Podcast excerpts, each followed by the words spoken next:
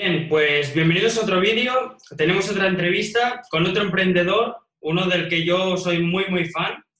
Y bueno, os lo presento. La, básicamente ahora para que lo conozcáis mejor y, demás, ¿quién mejor que él para presentarse y decir qué ha hecho, pues eh, de dónde viene y demás? Y bueno, bienvenido Vicente, bienvenido al canal y todo tuyo.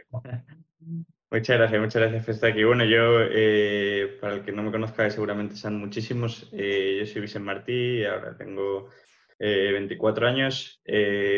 bueno, soy ahora mismo director de marketing y cofundador de Streamloots, una startup que fundamos hace dos años y medio aproximadamente. que bueno, que ya somos 25 en la compañía, hemos levantado financiación, bueno, que, hemos crecido mucho eh, hasta ahora. Ahora nuestro principal foco es eh, conquistar de alguna manera Estados Unidos. Y nada, ya ahora aquí estamos trabajando en remoto, como, como todos, ni de casa. Sí, tío. Genial. Em, ahora mi pregunta es una que suelo hacer mucho porque es algo como que se habla mucho y realmente se, se demoniza mucho y es ¿qué has estudiado y tu visión sobre la educación? Es decir, porque ahora está muy de moda el decir, si quieres emprender, no vayas a la universidad, no te va a servir, así que al piñón. Ah, empezamos fuertes, ¿eh? Bueno, buena pregunta, buena pregunta. Eh, yo estudié dos años de ingeniería informática, ¿vale? Eh, y acabé dejándomelo eh, porque, bueno, no me veía como programador toda la vida.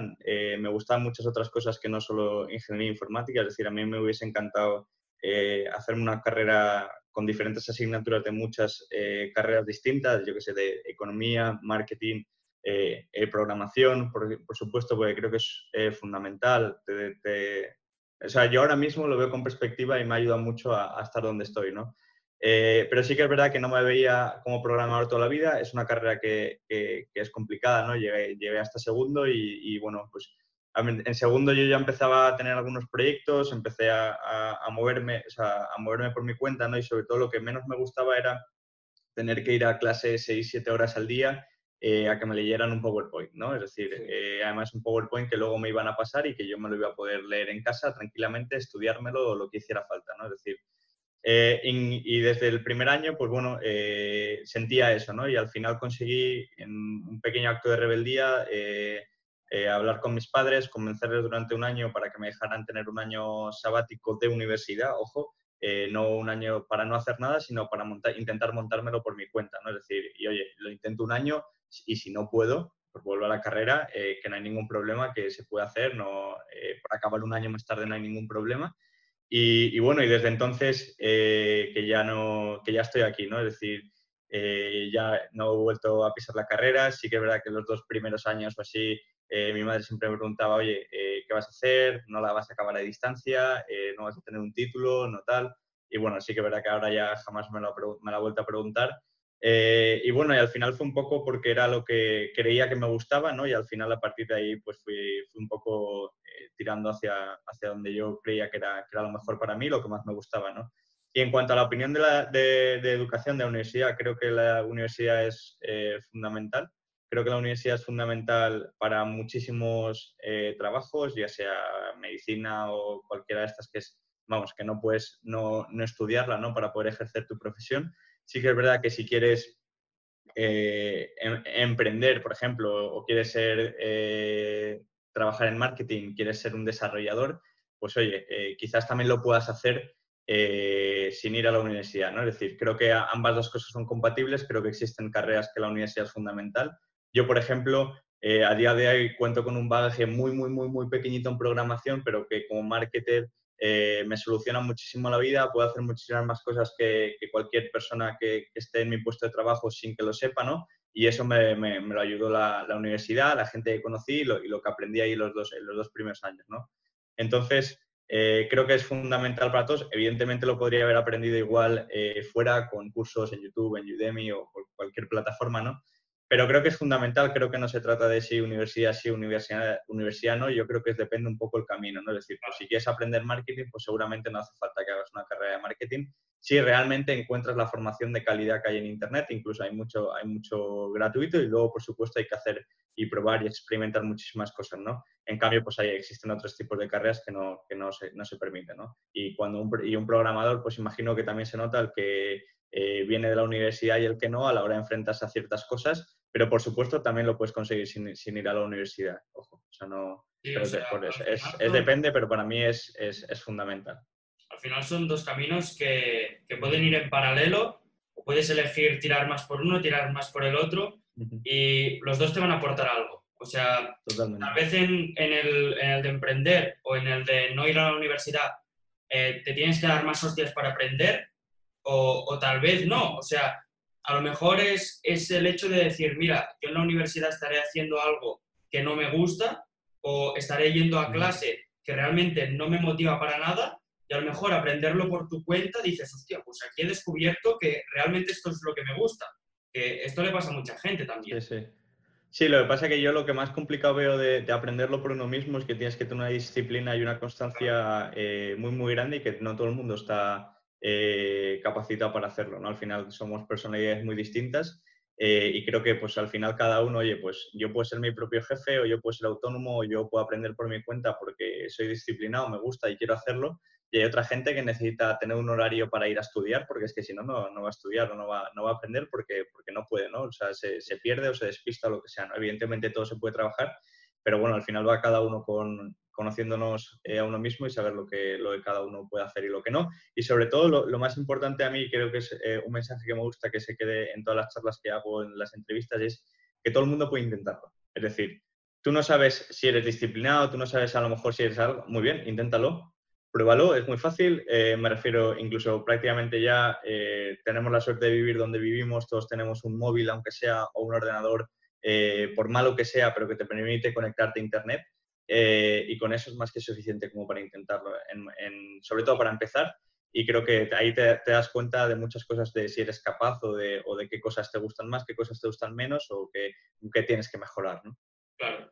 Sobre todo, yo creo que es abrir un poco la mente porque ahora mismo eh, con redes sociales, eh, anuncios todo el día, si, te interesa el tema de emprendimiento ya te salen coches, dinero y eso es muy atractivo, ¿sabes? Y eso es algo que la universidad no puede hacer frente. Realmente no te va a salir el profe de universidad con coches y dinero.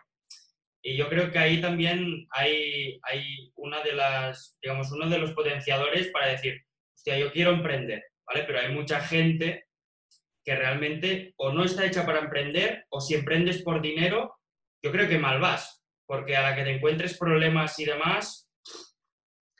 Sea, yo creo que lo, justo lo que comentabas, ¿no? De los, de, los anuncios o de la motivación que te puede despertar ver un coche o ver, o ver dinero, ¿no? Creo que eso es súper peligroso. Creo que la red está inundada ahora mismo eh, de gente que está estafando y que está engañando a muchísima gente. Eh, y creo que se aprovechan de que la gente quiere dinero, como todos, eh, de que la gente está dispuesta a hacer cualquier cosa casi por dinero.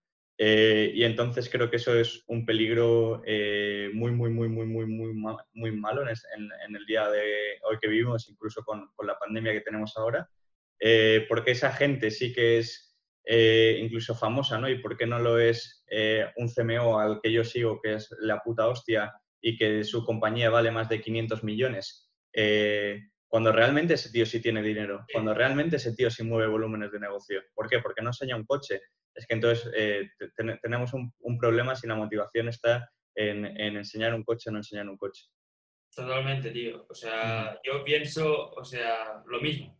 Y lo pueden ver en la otra entrevista y demás. Pero bueno, dejamos este tema aparcado porque nos podríamos estar tres horas hablando de esto. Y ahora, eh, como bien ha dicho Vicente, es cofundador de Streamloots. Pero, ¿qué es Streamloots y por qué empieza? Vale. Bueno, resumo muy brevemente Streamloots para que sepáis poco qué es. Al final, Streamloots es un marketplace, ¿vale? Un marketplace significa que hay eh, gente que vende productos y gente que los compra, al igual que pasa en Amazon, por ejemplo, para tener un ejemplo eh, que todo el mundo pueda entender. Eh, y entonces nosotros lo que permitimos es, somos un marketplace que permitimos a creadores de contenido, como lo que estamos haciendo ahora, eh, una, llamada en directo, ¿no? A gente que emite contenido en directo ahora, pero en el futuro también lo haremos para cualquier creador de contenido. Eh, monetizar a su audiencia creando un producto digital, ¿vale? Un producto digital que son cartas que aparecen en pantalla, que, salen en el vídeo eh, y que la gente puede, puede adquirirlas, eh, se puede comprarlas y canjearlas, ¿no? Al final esto nació porque nosotros teníamos un problema en mente que es la monetización en, el live streaming y en, y en los esports, ¿no? En los deportes electrónicos. y bueno, hicimos varias, varios pivots antes de llegar a, a siempre con el mismo problema en mente. Eh, y al final nos dimos cuenta de que, por ejemplo, incluso ahora lo, con la pandemia pues lo hemos visto, ¿no? Es decir, que un montón de, streamers eh, emitiendo 8 o 10 horas al día eh, por publicidad ganan 10 euros. ¿Por qué? Porque la gente, los anunciantes dejan de poner dinero, la economía se para un poco y están, no dejan de depender de un tercero para poder vivir, ¿no? Y, eso, eso tiene un problema para ellos y evidentemente lo que nosotros le, permitimos es, oye, mira, créate un producto digital que tú puedes vender, que tú puedes, puedes depender de ti mismo eh, y, entonces no eh, puedas ganar más dinero eh, y aparte sobre todo ser un poco más independiente de, de, otras plataformas que no dependen de, de que tú ganes más o menos porque al final son ellos los que tienen que anunciarse para que tú ganes dinero. ¿no? O sea, al final, para que la gente lo entienda con un ejemplo práctico, creo que lo contaste hace un montón de tiempo en tu canal, es por ejemplo, yo estoy emitiendo en directo y tengo diferentes, digamos, rangos de cartas, ¿vale? Por ejemplo, una es, eh, si me lo compras, yo te hago un baile o yo qué sé, o hago algo así, ¿verdad?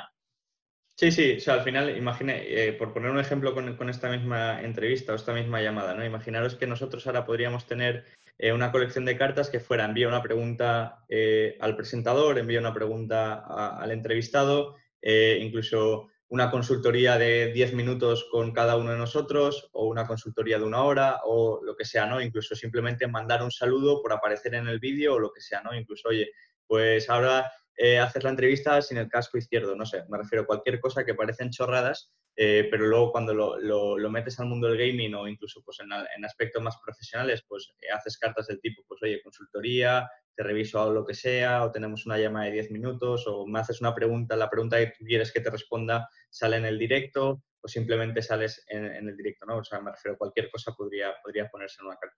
Genial. Ahora bien, ¿cómo consigues entrar en Streamlabs? Porque si no me equivoco, tú estabas en un proyecto similar en una aceleradora de Valencia, o más o menos así, y de repente subes un vídeo y dices, mira, que me voy a Streamlabs. Bueno, sí, o sea, el, el trasfondo va, va, mucho más allá, ¿no? Yo, eh, con un compañero de la universidad, eh, que yo justo ya había decidido dejarla, ¿no? Él continúa, continuaba haciendo eh, ingeniería informática y la estaba acabando. Estábamos montando un proyecto bastante diferente, pero bueno, estábamos montando un proyecto juntos y entonces decidimos, ya llevábamos mucho tiempo con el proyecto en marcha, ¿no? Lo que pasa es que cada uno le dedicaba el poquito rato que iba teniendo, entre que él estaba estudiando y yo estaba trabajando eh, coordinando una agencia de marketing en Alicante, tenía, tenía mi propia tienda online, tenía, tenía muchas otras cosas, ¿no? Eh, pues le íbamos dedicando poco tiempo, ¿no? Y llegó un momento en el que dijimos, oye, o nos ponemos y le dedicamos todo el tiempo que necesita o esto nunca va a crecer, ¿no? Y entonces la manera de dar ese paso fue entrar a una aceleradora, ¿no? Entramos en la aceleradora de B-Booster, que ya, que ya no existe, ahora es un fondo de, de inversión que se llama Draper B1, el que está, está metido en el accionario de Streamloots, eh, y entonces entramos en esa aceleradora y ahí también entraron mis tres eh, socios y founders de, de ¿no? Entonces, ¿qué pasa? Que cuando pasamos de trabajar cada uno en, nuestro casa, en nuestra casa con, con, el compañero de la universidad, cuando fuimos a trabajar ocho horas codo con codo en el mismo sitio y demás, vimos que teníamos ideas diferentes, que no éramos compatibles ¿no? Como, como socios de una startup. Eh, y entonces eh, bueno, pues llegó un momento en el que dije, oye, mira, eh, como el proyecto lo habías empezado tú, como el proyecto, bueno, pues eh, era tu idea y demás, bueno, pues yo, como no, como no somos capaces de trabajar juntos y no vamos a llegar a nada, decidí salir del proyecto, ¿no? Entonces, ¿qué pasa? Que en la aceleradora habíamos, habían seis o siete proyectos y el perfil que, que más faltaba, ¿no? Y que incluso más, eh, más falta hoy en día, eh, más allá del CTO, pero cuando entras a una aceleradora, pues eh, siempre tienes que tener alguien de programación, ¿no? O por, lo menos en la que nosotros entramos, pues sea el perfil de, de, marketing, ¿no? Yo pues siempre me gusta, pues cuando hay esta, esta falta, ¿no? Pues intentar ayudar al resto de equipos e implicarme lo máximo que pueda dentro de, dentro de lo que sé, ¿no? Y entonces, pues durante todo este, estuve a lo mejor un mes en la aceleradora con mi compañero de la, de la universidad, y pues intentaba ayudarles o darle ideas o incluso una pequeña charla entre, entre, nosotros, ¿no? Para intentar enseñarles y cosas que pudieran aplicar mientras estábamos allí. Y entonces ellos sabían pues un poco lo que yo sabía, ¿no? O por lo menos tenían cierta idea. Y entonces, eh, cuando yo, cuando le dije a todo el mundo que yo ya no iba a estar con, con mi compañero, mi compañero David, eh, entonces, pues algunos de ellos me dijeron, oye, ¿por qué no te unes con nosotros? ¿no? Es decir, ya que estás aquí, pues únete. Y uno de ellos, pues fueron, eh, fueron mis, mis, socios de, de ahora, ¿no? Y, y bueno, yo me, me, fui una semana, estuve una semana sin, sin hacer nada y cuando volví, eh, hablé con ellos y me dijeron, oye, ¿por qué no, no probamos 15 días? No sabemos cómo trabajas, nosotros no sabemos si lo mismo, si, si somos compatibles, si no. Eh, y bueno, pues eh, empezamos, nunca supimos cuándo acabaron esos 15 días, pero la cosa es que nos ha, nos ha llevado hasta el día de hoy. Ellos ya estaban con el problema que te comentaba de la monetización de los esports, habían hecho solo la primera versión. Junto conmigo ya estábamos trabajando en la, en la segunda versión que, que fue Dueli y eh, yo ya estando dentro del proyecto pivotamos a, a, Genial.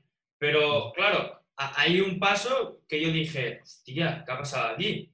Porque de repente veo, nada, me voy tres meses a Silicon Valley. Como, pero como quien se va a comprar el pan. Claro, ¿eso, eso qué pasa aquí? Mira, nosotros lanzamos eh, el 6 de enero de 2018 ¿vale? Eh, y bueno, llegamos a el 6 de enero, 6 de enero de 2018, ¿vale? Eh, y llegamos a la fase final de una aceleradora. Eh, bueno, llegamos primero en, esto fue en enero, en noviembre o si no recuerdo mal, en noviembre habíamos llegado a la fase final de Y Combinator. Y Combinator es la aceleradora más casi por excelencia en todo el mundo, ¿no? Es por donde han pasado Dropbox, Airbnb y empresas muy, muy, muy tochas. Llegamos a la fase final. La fase final es hacer una entrevista allí en Estados Unidos, te pagan todo el viaje para una entrevista de 10 minutos. ¿vale? Y resulta que con el proyecto anterior a Streamloots no nos cogen porque no habíamos validado, ¿no? No, había, nadie nos había pagado un euro, ni un euro, eh, por validar el proyecto, ¿no? Era un proyecto en blockchain, en otra tecnología, que no se podía validar de forma sencilla, ¿no?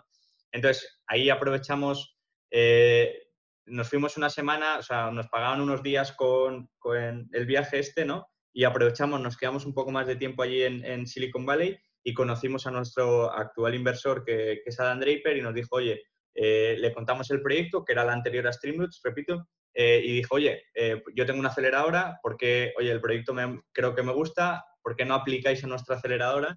Y vemos qué pasa, ¿no? Entonces, bueno, eso fue en noviembre, finales de noviembre, no recuerdo muy bien, 2017. Y bueno, durante ese proceso volvimos a España, eh, no nos habían cogido y entonces decidimos pivotar de Dueli a Streamloots y en dos semanas, eh, que acababan el 6 de enero de 2018, lanzamos lo que era la versión de Streamloots, ¿no? Y a las dos semanas o así, eh, no recuerdo muy bien, pero vamos, el día 18, por ejemplo, más o menos de, enero, teníamos la entrevista final con esta aceleradora de, de Silicon Valley, ¿no? Y claro, ellos se pensaban, o sea, nosotros habíamos aplicado con el otro proyecto, era, era un día además eh, la entrevista era a las 10 de la noche aquí en España porque nos dejaron hacerla eh, por videollamada para no tener que volver a viajar para, para una entrevista de 10, 15, 20 minutos. Eh, y total, que empezamos la entrevista y dijimos, oye, mira, que, no, que ya no existe Dueli, tienes solo 10 minutos para contarlo, Streamlabs en su momento incluso era más difícil de entender todavía. pero bueno, resulta que no sé qué vieron en nosotros, hicimos también alguna, alguna acción después, les mandamos eh, un email traqueado con una colección en el que salían ellos, en el que el cofre eh, valía 50 mil dólares, que era lo, que nos tenían que invertir y demás. Y resulta que al cuarto día, eh, pues nos dijeron que, nos habían cogido y que entonces, si nosotros habíamos empezado el 6 de enero de 2018 con la primera versión, aproximadamente 10 días después tuvimos esta, la última entrevista, cuatro días después nos dicen que sí y el día 12 de febrero, es decir, 10 o 15 días después, teníamos que estar ya en Silicon Valley. Es decir, eh, en, muy poquito tiempo nos cambió eh, para, en esos meses no mucho la vida, es decir, que prácticamente en 10-15 días eh, teníamos que estar volando ya a Silicon Valley y donde íbamos a vivir allí durante, durante tres meses. Qué guay. Luego ahora justo, bueno, en noviembre del año pasado volví, bueno, estuvimos allí otra vez 15-20 días y ahora yo debería estar allí abriendo la oficina de Estados Unidos, pero claro, ya eh, íbamos, a ir a ir después de fallas eh, principios de abril, pero bueno, ya estaba todo eh, con el coronavirus todo cerrado y bueno, pues ahora cuando, cuando podamos iremos. Genial, tío. Y claro, todo el mundo que va ahí, porque lo sé por gente que ha hablado, gente que lo ha colgado y demás, todo el mundo dice que, vamos, te cambia la visión de todo, ¿no? ¿A, ti qué te cambia ahí en Silicon Valley? Bueno, yo creo que lo, que lo, que, más te cambia es un poco eh, ver y darte cuenta de cómo piensan eh, los americanos en, ese sentido, ¿no? Por lo menos la gente, la gente de Silicon Valley, qué mentalidad tiene, qué, qué ambiente se respira, ¿no? Es decir, nosotros vivíamos en una calle en la que había una placa de que allí se había fundado YouTube y entonces como, y que se había fundado AdMob, que es el AdSense de hoy en día, ¿no? Eh, se había fundado pues un montón de cosas, ¿no? Entonces es como, vale, eso ya respiras otro ambiente, ¿no? Y aparte es un poco la mentalidad que tienen ellos de, pensar muy a lo grande, de, de ser como muy, de, tienen un pensamiento mucho más de coger un trocito pequeño de algo muy grande que abarcar tal, siempre piensan en, oye, pero esto va a ser, esto va a ser una ola muy grande, esto va a ser algo muy, muy gigante, o siempre lo piensan como muy a lo grande, tiene una ambición muy, muy, muy grande. Y luego, por ejemplo, una anécdota que también nos, nos, nos, nos, aportó mucho, ¿no? Es decir, que los, eh, nosotros, por ejemplo, la mentalidad más así latina o española, ¿no? Tiene, tenemos eh, mucho rechazo a, contar cuáles son nuestros éxitos o, o, a contar qué se nos da bien, ¿no? Es decir, somos entre comillas, bastante reservados para, eso, ¿no? Y allí es, allí es justo al contrario, ¿no? Es, siempre es eh, muy, eh, hostia, yo he hecho esto y mira lo bien que lo hago y mira lo que, no, sé qué, ¿no? Y entonces, eh, un día en la aceleradora, ¿vale? Eh, todos los miércoles por la tarde tienes que subirte a un escenario con todo, con todo el resto de, de startups delante y toda la gente de la aceleradora a decir cómo había ido la semana anterior, si te había ido bien, si te había ido mal y a decir todos los números, ¿no? Y bueno, pues resulta que una semana pues a nosotros nos fue muy bien y salimos allí con la boca pequeña de, oye, bueno, sí, hemos crecido, hemos pasado de este número a este número eh, y la verdad que, bueno, no nos podemos quejar, no ha ido muy bien. Y claro, el tío se levantó y dijo, ¿cómo?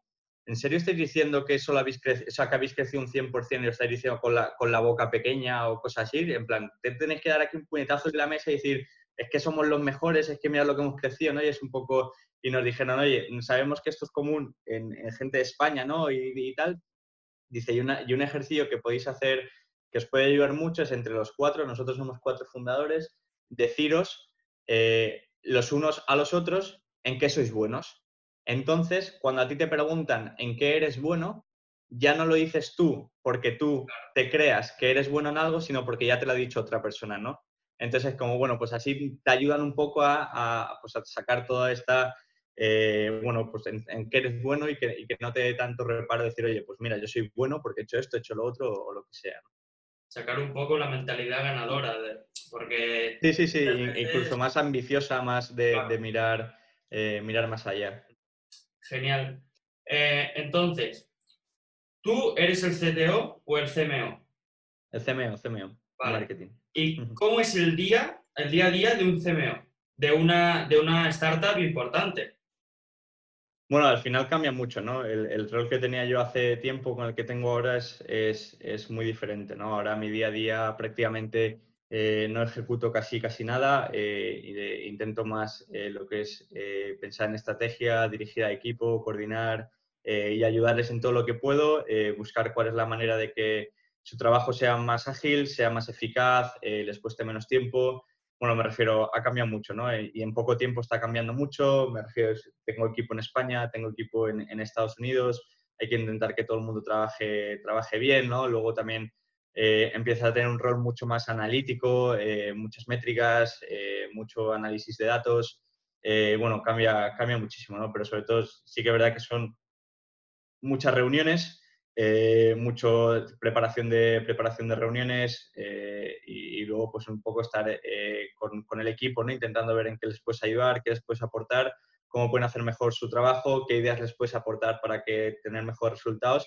y luego sobre todo analizar todo, todo lo que hacemos. Un poco más corporativo, ¿no? A día de hoy digamos... Bueno, o sea, más que corporativo, al final es que eh, eh, tratas de, meter en tu equipo pues, a gente que lo haga, que lo haga mejor que tú, eh, ejecutando las cosas, ¿no? Es decir, pues bueno, yo sé Facebook Ads y sabía Facebook Ads, ¿no? Pero me he traído una persona que lo sepa hacer mejor que yo, que sea más especialista en eso, para que los haga mejor. Entonces yo le voy a aportar mis ideas, vamos a charlar juntos, vamos a poner sobre la mesa la estrategia que vamos a seguir, pero al final el que más sabe de eso es él eh, y lo mismo pasa en todas las áreas, ¿no? Pues en la parte de, ventas o en la parte de, social media o la que sea, pues al final partimos de una estrategia más global que a, nivel de, equipo de management ¿no? y, de, y de founders, pues eh, intentamos trazar y luego la intentamos bajar a, a, los equipos y a que la ejecuten lo mejor posible y que lo ejecutan muchísimo mejor que yo, por supuesto. Y ahora que hablamos de marketing y demás, yo tengo una pregunta, porque a mí me encanta el marketing, bueno, hago Facebook Ads y demás para e-commerce. Y mi pregunta es, ¿qué estrategia de marketing usáis? O sea, tanto orgánicas como de pago. Y eso hago la pregunta porque hace poco vi que llegasteis a, no sé si eran 3 millones de visitas en YouTube o cosas así. Y me parece muy interesante porque muy pocas empresas apuestan así por algo orgánico. Bueno, al final, eh, la, estrategia es muy completa, ¿no? Y, es muy grande y daría para, estar horas y horas aquí hablando sobre ella, ¿no? Pero al final, eh, principalmente nosotros tenemos una adquisición eh, que es prácticamente un 90% porque ven Streamloots en otros canales, ¿no? Son streamers que ven Streamloots en otros canales y por lo tanto se registran a través de ellos y se pone la colección, empiezan a vender y demás, ¿vale? Pero luego tenemos, y luego tenemos formas de, hacer, de que esto eh, que este 90% que es viral, pues intentemos eh, hacerlo crecer y, que gire lo más rápido posible y que crezca lo más rápido posible exponencialmente. Y luego, por ejemplo, pues eh, tenemos también estrategia en, social ads, ¿no? que, pero está todo muy enfocado a Estados Unidos. pues tiramos de Facebook Ads, Google Ads, probamos Reddit Ads. al final a nosotros nos gusta probar absolutamente todo lo que, lo que haya eh, incluso tenemos pendiente probar TikTok Ads, pero hemos probado Snapchat Ads, hemos probado absolutamente todo, ¿no? Eh, intentar, pues eso, un poco la estrategia global que tenemos, bajarla a los diferentes caminos, ¿no? Y luego, por lo que comentabas del, tema de YouTube, ¿no? El, tema de YouTube, al final, si nosotros queremos ser eh, la empresa que les dé una manera de vida y que cambien lo que sea un hobby por un trabajo real que puedan vivir eh, gracias a Streamloots, ¿no? que se puedan dedicar a lo que les gusta gracias a Streamloots, pues nos tenemos que convertir en esa referencia, ¿no? Es decir, tenemos que ser la referencia para ahora mismo los streamers y que para cualquier cosa que ellos se pregunten a lo largo de toda su vida siendo streamer, la tengamos resuelta nosotros, ¿no?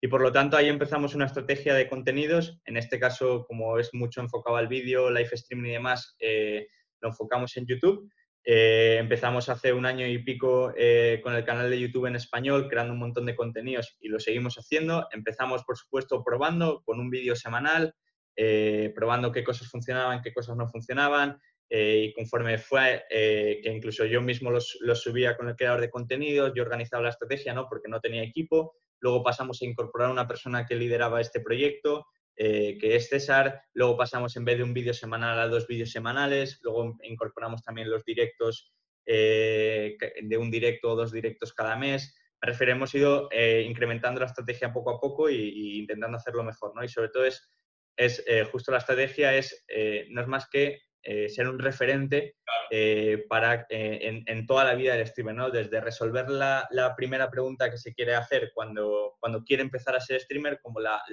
última pregunta o la pregunta más profesional cuando uno ya lleva muchos años en el, sector, ¿no? Claro, al final es predicar con el ejemplo, porque si tú no apuestas por ello como empresa, ¿por qué deberían apostar por ti? ¿Me explico? Es decir, al final es demostrar que crees en el proyecto Sí, no, y sobre todo al final es para que estén en, eh, para que Streamloots siempre esté en el top of mind de los streamers. Es decir, ¿qué necesito? Monetizar Streamloots. ¿Qué necesito? ¿Saber qué cámara me compro? Voy al canal de Streamloots. ¿Qué necesito? No sé, no sé qué para no sé cuántos del streaming. Voy a Streamloots. Y entonces que siempre cuando piensen alrededor del streaming esté Streamloots en su cabeza.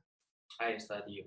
Eh, perfecto, pues pasamos ya a la última pregunta y después te, haré otra, pero vamos, que son dos segundos. Básicamente, eh, quiero que me cuentes un poquito un objetivo a largo plazo, medio largo plazo, tanto personal como profesional. Bueno, como profesional y a nivel de compañía, nuestro objetivo a medio plazo, y es un súper objetivo, súper ambicioso, es eh, convertirnos en una referencia en Estados Unidos eh, y que el 60-70% de los streamers de Estados Unidos como mínimo nos, no, utilice Streamlabs para monetizar en sus canales y que gran parte de ellos pues, le permitamos eh, que puedan vivir solo de, solo de live streaming. a largo plazo sería llegar a Asia, eh, pero bueno, eso ya está, está muy, muy lejos eh, y ya, ya, estamos empezando ahora en Estados Unidos. ¿eh?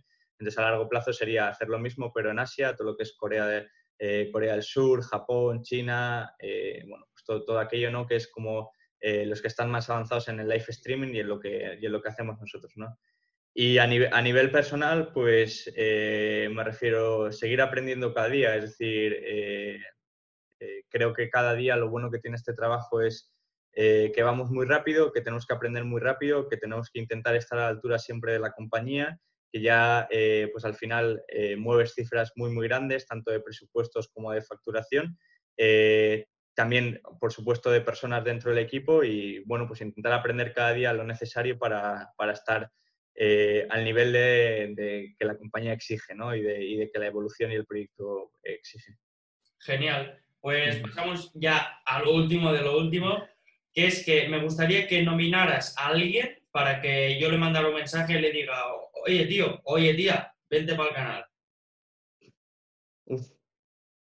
Pues eh, la verdad es que me pillas, ¿eh? no sé. un sector o lo que tú quieras. Uf, eh, es que claro, al final son complicada esta, ¿eh? Sí, o sea, más que complicada, estoy intentando a alguien que, que pueda aceptar venir, ¿no? Es decir, eh, sobre todo porque al final pues son, gente que, tiene muy, muy, pues poco tiempo. lo pongo más fácil. Y, que, es complicado, ¿no? Algo que tú le preguntarías a un emprendedor. Vale. Eh, por ejemplo, yo qué sé, ¿qué es, qué es lo que, o cuál ha sido el paso eh, fundamental para, dedicar, para decidir dedicarse a emprender? ¿Y qué es lo que le motiva más allá de emprender? Perfecto, tío. Pues yo no te robo más tiempo. Dejamos aquí la entrevista. Espero que os haya gustado a todos. Genial. Que te lo hayas pasado bien y demás. Y nada. Claro. Hasta el próximo vídeo. Nada. Muchas gracias.